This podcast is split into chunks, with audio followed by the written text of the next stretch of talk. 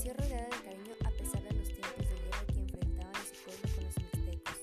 Un día, después de una batalla, encontró herido a Ancano, el príncipe rival de los mixtecos, llevándolo a su habitación para cuidarlo. Durante ese tiempo el amor floreció entre los dos jóvenes príncipes. La guerra prosiguió y finalmente los mixtecos resultaron vencedores sobre los zapotecas. Pidieron como señal de paz que el rey entregara a la princesa Donanji, que fue llevada ante Lucan. Sin embargo, Donanji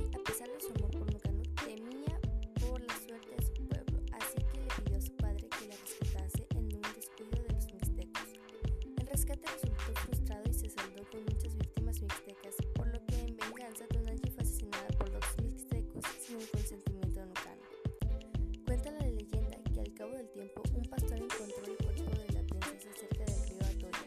Insólitamente, el cuerpo inerte de la joven conservaba todo su esplendor, como si estuviera viva. De su oreja había crecido una flor de